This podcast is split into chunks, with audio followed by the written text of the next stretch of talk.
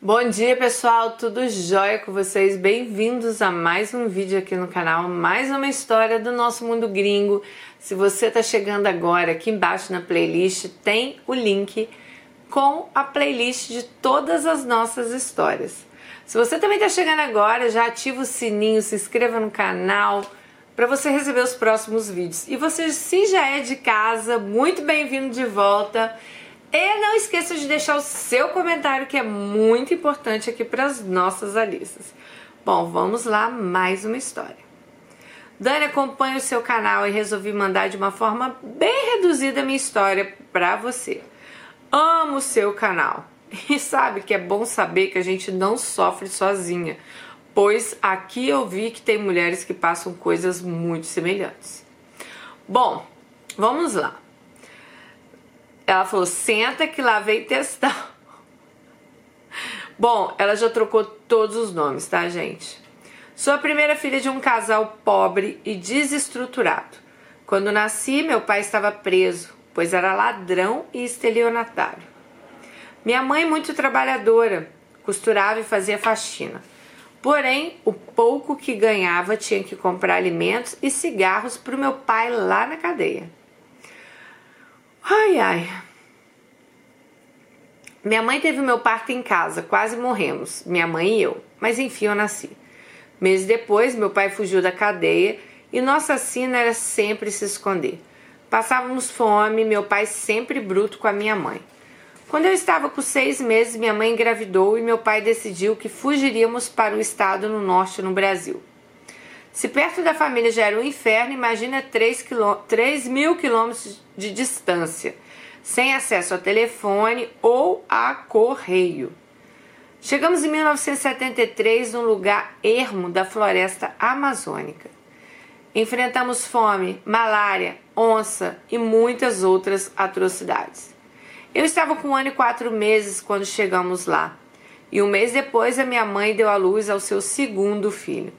Outro parto difícil. Meu irmão tem sequelas até hoje.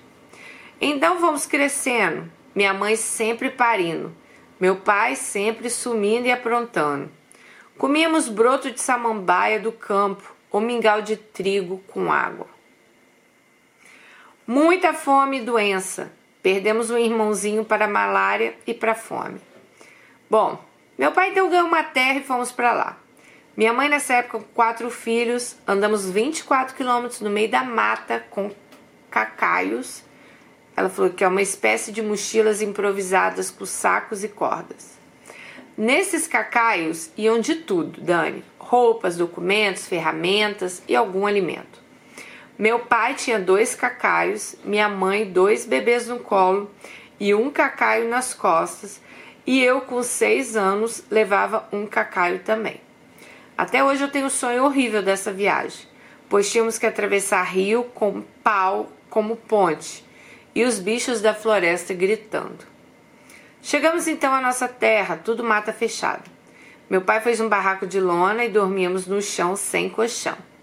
Quando meu pai conseguiu comprar uns porquinhos, eles dormiam como nós, pois é, sempre tinha onças perto do barranco. Minha mãe passava a noite alimentando uma fogueira para que as onças não chegassem perto do nosso barraco. Passamos ali dois anos, enquanto meu pai derrubava mata e cultivava terra. Meu Deus, quantas malárias, quanta fome a gente passou. Minha mãe plantava mandioca, mamão, abóbora para a gente comer. A única mercadoria que era comprada na cidade era sal. O restante era tirado dos plantios ou da floresta. A gente comia peixe, animal silvestre, castanha, fruta, sentíamos no paraíso. Meus irmãos e eu nos divertíamos muito brincando nesse terreno, na roça e no igarapé. Enfim, veio a primeira colheita. Meu pai fez dinheiro, pois ele tinha plantado café. Então construímos uma casa de madeira e ele comprou um caminhão. Colocou várias famílias para trabalhar no nosso sítio. Depois, né, o dinheiro foi entrando, eles foram plantando, foram colhendo Conseguiram construir uma escola, uma igreja evangélica. Porém, meu pai vivia mais na cidade, nos prostíbulos, e minha mãe seguia nos criando. Ah, nesse sítio também morreu mais uma irmã nossa. Ficamos então três, eu e meus dois irmãos. Comecei a estudar com 9 anos. Minha mãe era professora da escolinha. Porém, o salário dela era todo para o meu pai. Nessa época vieram os primeiros sintomas severos da depressão da minha mãe, mas ninguém sabia que existia essa doença até então. Apesar da idade, minha mãe reclamava muito para nós sobre as aventuras do meu pai, e eu acabei passar a odiá-lo por causa disso. Com o sítio todo plantado com café e pessoas para trabalhar, meu pai resolveu que iríamos para a cidade, pois ele falou que os filhos precisavam estudar. Ah, a cidade, meu Deus, quanto sofrimento, quanta fome, e minha mãe cada vez pior da depressão. Só chorava e reclamava. Quando eu estava com 10 para 11 anos, meu pai abriu um comércio, então eu comecei a trabalhar nessa cidade e nunca mais parei.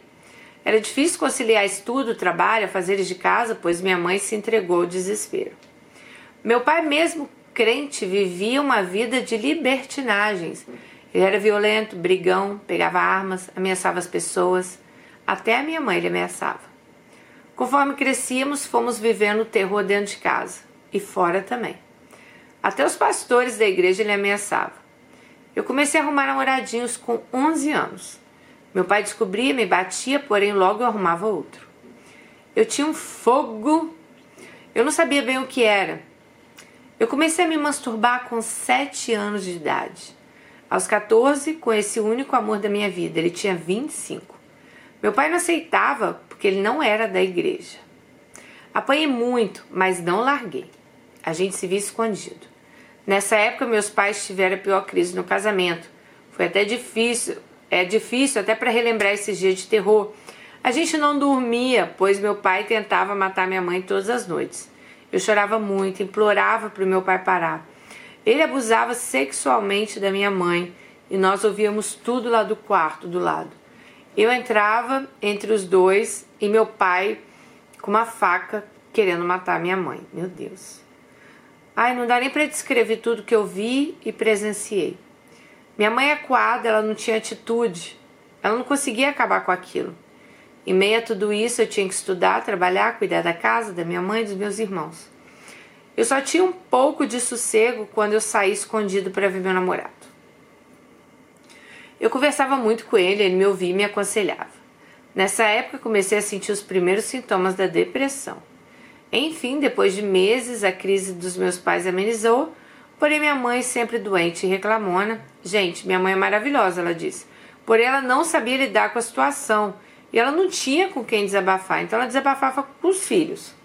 Mas a amiga, né? Não, nem eu saberia lidar com essa situação, acho. Porque na hora que a gente está passando, o negócio é. O, né? O pipoco lá é bravo. Bom, então ela acabava reclamando com os filhos. E os filhos criavam ódio do pai. Também, né, amiga? Tudo vocês viram ali não é difícil.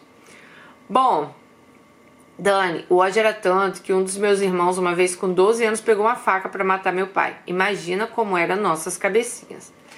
Namorei João, vamos chamá-lo assim, até os 16 anos. Ele sempre me respeitou, pois ele queria me levar para o altar virgem, como meu pai queria.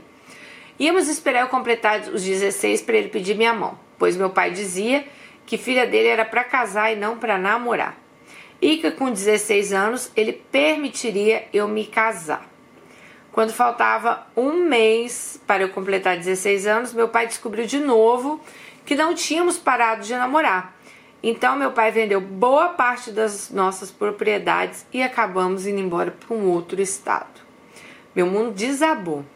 Meu pai me disse que eu nunca me casaria com o João, pois ele não era da igreja e que se eu fugisse com João, meu pai mataria ele.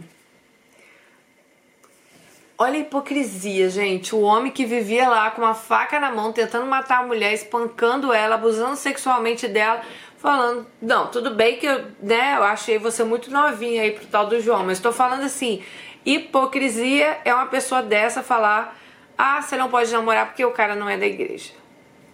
Me poupe, né? Bom, João, sabendo do que meu pai era capaz de fazer, abriu mão do meu amor e, ter... e acabei terminando o namoro. Deixei João livre também para um novo relacionamento. Fomos embora. Quatro meses depois voltamos, pois deu tudo errado para onde a gente foi. Não tínhamos mais casa na cidade, fomos para onde? Para o sítio. Na primeira oportunidade que eu tive, fui ver João, mas ele estava indiferente, triste. Nem me deu muita atenção, pois meu pai tinha um ameaçado de morte.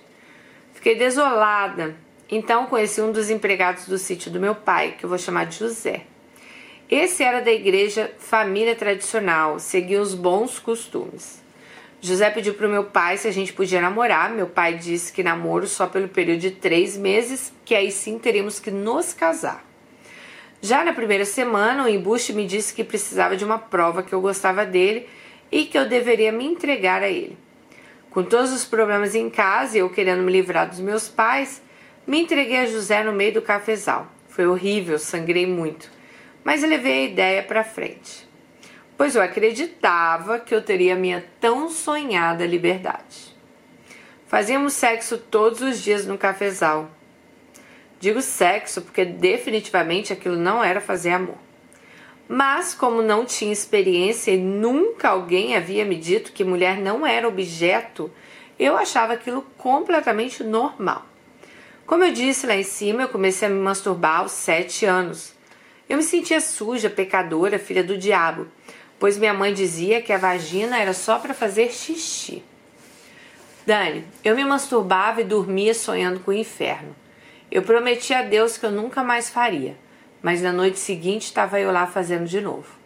Eu pegava revistas pornográficas do meu pai dos meus irmãos e aprendi de maneira errônea como satisfazer um homem, pois eu sabia todas as posições e todos os tipos de práticas sexuais. Só não aprendi que deveria fazer sexo para sentir prazer também. Então José e eu continuamos com nossos pecados mortais. Faltando 15 dias para o casamento, ele mandou um recado para mim que ele não iria se casar porque eu era uma puta, pois eu havia me entregado a ele antes do casamento. Fiquei desesperada. É... Se meu pai descobrisse que eu não era mais virgem, com certeza ele me colocaria para fora de casa. Cheguei em José e o ameacei. Disse para ele que eu iria contar para o meu pai o ocorrido e que ele havia me forçado e que meu pai expulsaria ele, a irmã e a mãe viúva do sítio e provavelmente meu pai o mataria. Então, de livre espontânea pressão, ele acabou se casando comigo. Foi um casamento lindo, mas meu martírio começou naquele dia. Fomos para um hotel e transamos a noite toda, ele me machucou muito. Eu não conseguia nem andar no outro dia e, mesmo ferida, ele continuava me usando. Eu pensando que aquilo era normal. Eu comecei a achar que sexo era ruim demais, pois há tempo ouvia minha mãe ser abusada e agora era eu. Ai meu Deus, olha o ciclo aí de novo. Ah, não, gente, para. Voltamos para o sítio, fui morar na casa em que ele morava com a mãe e com a irmã. Eu sofria muito, pois os três me humilhavam, dizendo que eu era porca, metida, meu marido sempre me chamando de puta. Passei fome. Com nove meses de casada, engravidei. Enfim, pensei: talvez esse filho me traga esperanças e meu marido passe a ter mais amor por mim. Engano meu. Os abusos aumentaram. Fiquei muito doente quando eu reclamava, ele dizia que era consequências de eu ser puta. Se eu reclamasse que não tínhamos o que comer, ele me perguntava onde estava o dinheiro dos meus programas, porque eu tinha dado a noite toda. Dei a luz a um menino doentinho, anêmico, e eu não pude nem amamentá-lo. Tamanho era minha anemia também. Nessa época, morávamos na cidade. Meu pai pagava nosso aluguel e um curso profissionalizante para o embuste. Eu cuidava da casa e do meu filho. Eu não dormia à noite cuidando do nosso neném que não dormia e eu ainda era abusada pelo meu marido. Então, durante o dia, eu não dava conta do serviço da casa. E ele chegava em casa me xingando e batendo no neném. Eu assim, e assim eram os meus dias. Certa noite, José não voltou do trabalho. Chorei muito, pois eu achei que ele estava com outra. Chorei até adormecer no sofá. Minutos depois, acordei com alguém me chamando é, alguém chamando pelo meu marido. Eram duas da manhã. Levantei e gritei para a pessoa que ele não estava. Então um homem gritou lá fora: Senhora, seu marido está preso. Só vim avisá-la. Desabei, chorava, gritava, tremia Então abri a janela e o homem me contou que meu marido havia sido pego com um quilo de cocaína e que quando amanhecesse era para eu levar um colchão e roupas para ele na delegacia. Não vou entrar em detalhes, pois, a, pois a história é grande, mas resumindo, ele ficou preso três anos. Ai meu Deus! Eu engravidei duas vezes dele nas visitas íntimas. Eita, Lili.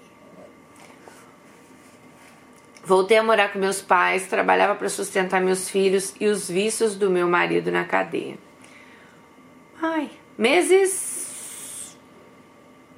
Nesses meses ele era amoroso comigo, com os filhos, então pensei que tudo ia ficar bem. Claro, né? Ele tava lá preso precisando de você, né, amigo? Bom, é. Quando ele saiu, o inferno voltou. No dia que ele ficou livre, meu terceiro filho nasceu de cesariana, pois meu pai pagou uma laqueadura. Com sete dias de operada, eu estava muito doente, eu tive infecção hospitalar. Meu marido me levou ao banheiro para me dar banho e lá ele me estuprou sem dó. Nossa! Minha cirurgia se esvaiu em pus e eu tive hemorragia vaginal. Pela manhã, meu pai veio me ver e contei a ele que eu não estava bem. Fui levado a um hospital onde passei nove dias tomando sangue e antibióticos. Eu já não tinha esperança de viver e também não me importava. Eu queria dormir e não acordar mais. Voltei para casa e os estupros continuaram. Acordava sendo violentada por sexo anal. Lembro de flashbacks. Acho que de alguma maneira ele me dopava. Cinco. Cinco anos depois resolvi me separar. Tomei uma atitude, peguei meus filhos e fui morar bem longe dele.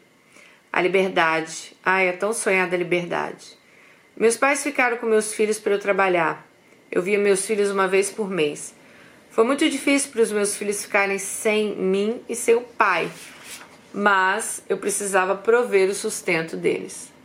Arrumei um ótimo emprego público, fiz bicos de garçonete, manicure, morei com a minha chefe e tudo que eu fazia era para os meus filhos. Infelizmente eu passei a fumar e beber. Eu era aos 27 anos uma, uma mulher muito bonita. E como meu marido só vivia me chamando de puta, porca e gorda, que ninguém ia querer uma anta que nem eu, eu passei a ser sediada por, pelos homens da pequena cidade onde eu estava morando.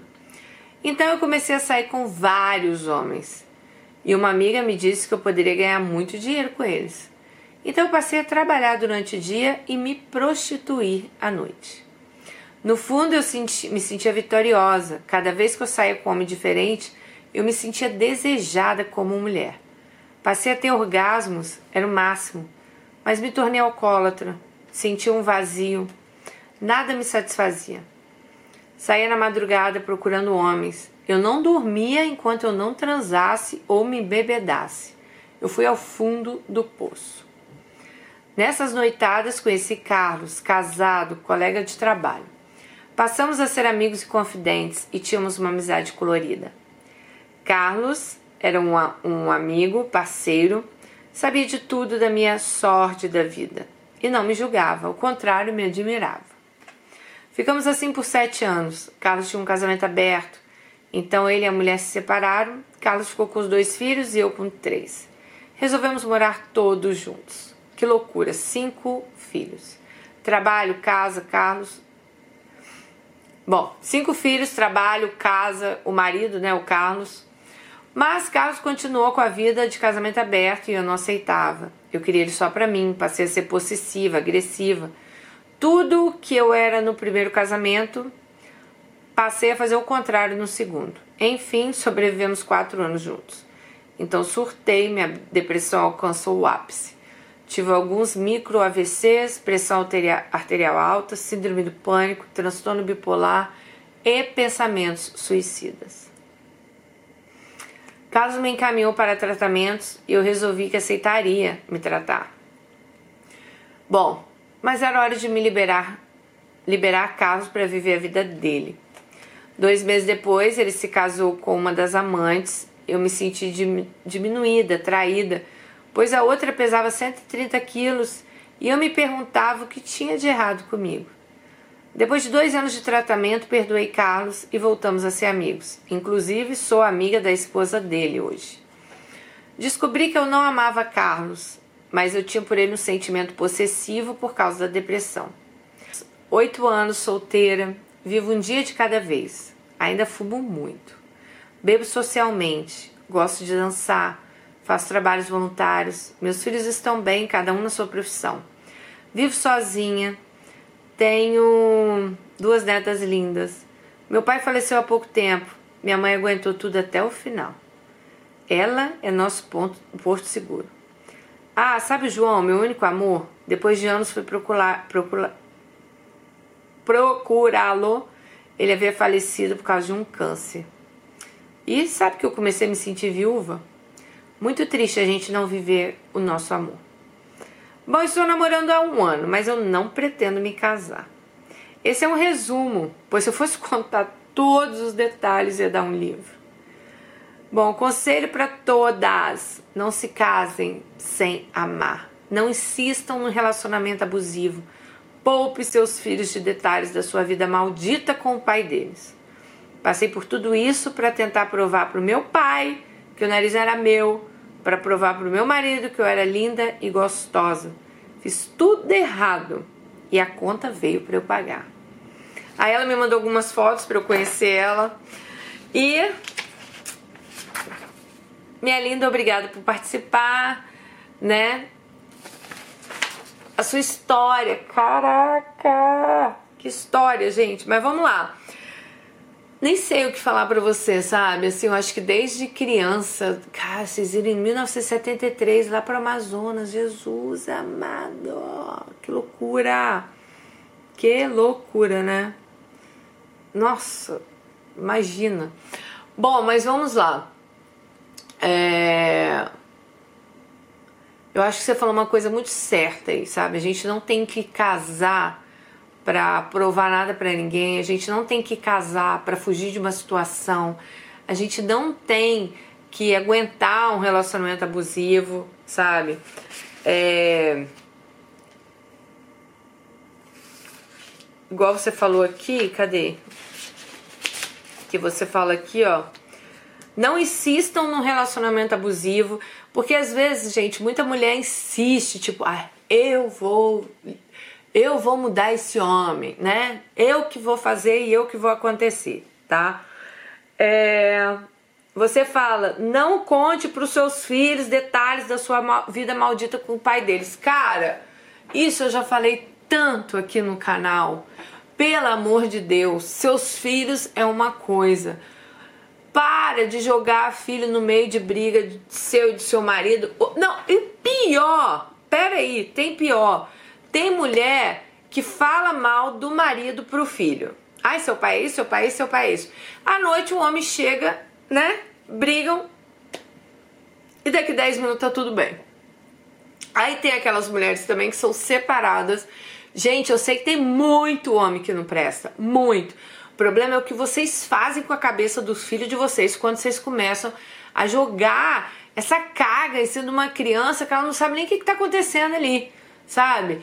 E fora, né, a gente tirar que tem, tem uns que usa como moeda de troca, uns que usa como, né, ai, você não vai ver seu filho. Bom, tem vários casos. Claro que tem muito pai que não presta, muita mãe que não presta. A gente sabe disso tudo. Mas tem muita mulher também que usa os filhos em, sabe, em, coisas que elas não deveriam usar. Gente, criança é criança, deixa a criança viver a vida dela. Para de jogar uma carga em cima da criança que ela não sabe nem o que está acontecendo, né? É... E você fala que passei tudo isso para tentar provar pro meu pai que eu era dona do meu nariz e provar pro meu marido que eu era linda e gostosa. Cara, seu marido te estuprava. Meu Deus. Eu não consigo nem imaginar isso, sabe? Você lá, nossa, você tinha acabado de ganhar um filho, o cara te estuprou dentro do banheiro, te dando banho. E, ai, que nojo desse homem, meu Deus, credo. Que horror, sabe? Que horror. Eu acho que. Nem sei o que te falar. Eu acho que. Você vê esse homem. Depois me conta, amiga, onde tá essa criatura hoje? Ele tem contato com os filhos? Eu acredito que você não deve ter passado isso para seus filhos, porque, né, já, quando a gente não gosta de uma situação, tipo, sua mãe passava os problemas, né, dela para você, do, dela com seu pai para você. Mas eu acredito que talvez por causa disso você não tenha passado esses problemas para os seus filhos. E como é a ligação, assim, a relação deles hoje com o seu ex-marido? Porque muito grave, gente, muito grave o que ele fazia com você, sabe? Isso, isso nos faz. É, nos faz mesmo. E. Nossa, eu acho que eu teria deixado ele na hora que ele foi preso ali. Ah, podiam falar o que fosse. Ah, deixou o cara. Eu aí, um cara fazendo isso comigo, eu ia aproveitar a primeira oportunidade e tchau. Ia sumir dele. Tem umas coisas que acontecem na vida da gente, né, gente? Que pelo amor de Deus, que nem a gente entende como que a gente se enfiou em tanta desgrama, em tanta coisa ruim. Mas, amiga, o importante é que hoje você saiu dessa, você superou, você está em tratamento, né? Você está se tratando. Porque, gente, vocês estão vendo a, as consequências que isso tudo traz para a nossa vida? São consequências psicológicas, né? Coisas que vão ficar aqui, ó, por muito e muito tempo. Então, assim, ela teve depressão, transtorno bipolar, síndrome do pânico. Meu Deus, quant, quantas coisas essa mulher precisou aguentar, quantas coisas, né? Ela, ela, ela vivenciou, quantas coisas ela teve que passar e quantas outras mais coisas ela teve que fazer para finalmente se livrar disso tudo. Olha, amiga, sério, tô chocada com a sua história. Só tenho te desejar assim que você seja muito feliz agora, sabe? Que você é bom, depois que você separou, igual ela foi, né, gente, se prostituir, é, beber, isso tudo é uma consequência de tudo que ela passou, né? É, tudo que tudo que fizeram com ela lá atrás foi tudo uma consequência. Então vocês estão vendo as coisas assim, elas elas se acumulam, as coisas elas vão acontecendo, elas vão te levando para caminhos que se você não souber a hora que parar, você chega lá no fundo do poço e como ela disse, a conta vem alta de todas, gente, tudo que a gente faz de uma maneira errada na nossa vida, porque apesar de, dela ter sido vítima aqui, né, eu acho que depois ela acabou indo por um caminho assim errado, que ela foi lá beber, foi fazer isso, fazer aquilo, foi tipo, é, eu acho que seu corpo é seu templo, sabe? Seu corpo é, é, é seu, é um lugar para você se espiritualizar, um lugar para você deixar em paz. E a partir do momento que você maltrata o seu corpo, fumando muito, bebendo muito, né? Sei lá, dando muito. Isso tudo vai ser cobrado lá na frente, sabe? As coisas assim, a vida te cobra. E é muito triste, porque depois de tudo que você passou, de tudo que você teve que aguentar, quando você finalmente larga esse cara, você volta num, num outro ciclo, assim, que não era de estupro, não era de abuso, mas você entra num outro ciclo também horrível e que é, é, é, esperado, né? Porque se você não se cuida de uma relação igual dessa que você teve, se você não coloca a sua cabeça no lugar, com certeza você vai cair em, em, em lugares piores, né? A sua cabeça, ela não se cura sozinha. Eu já falei para vocês. Por isso que eu falo tanto para vocês, cuidem da sua cabeça, cuidem do seu psicológico, sabe? Cuidem de, do que está dentro de vocês para vocês não saírem de um relacionamento abusivo, sair de algo ruim que vocês estão passando e cair logo dentro de outro lugar, talvez tão ruim quanto aquele que você acabou de sair, né? Bom, amiga, muito amor para você, que Deus te abençoe muito, que sua vida seja ó, plena daqui para frente, tá bom? Gente, manda as histórias de vocês. Dani responde hotmail.co.k. Gostou? Deixa o joinha, deixa seu comentário e até o próximo vídeo. Tchau!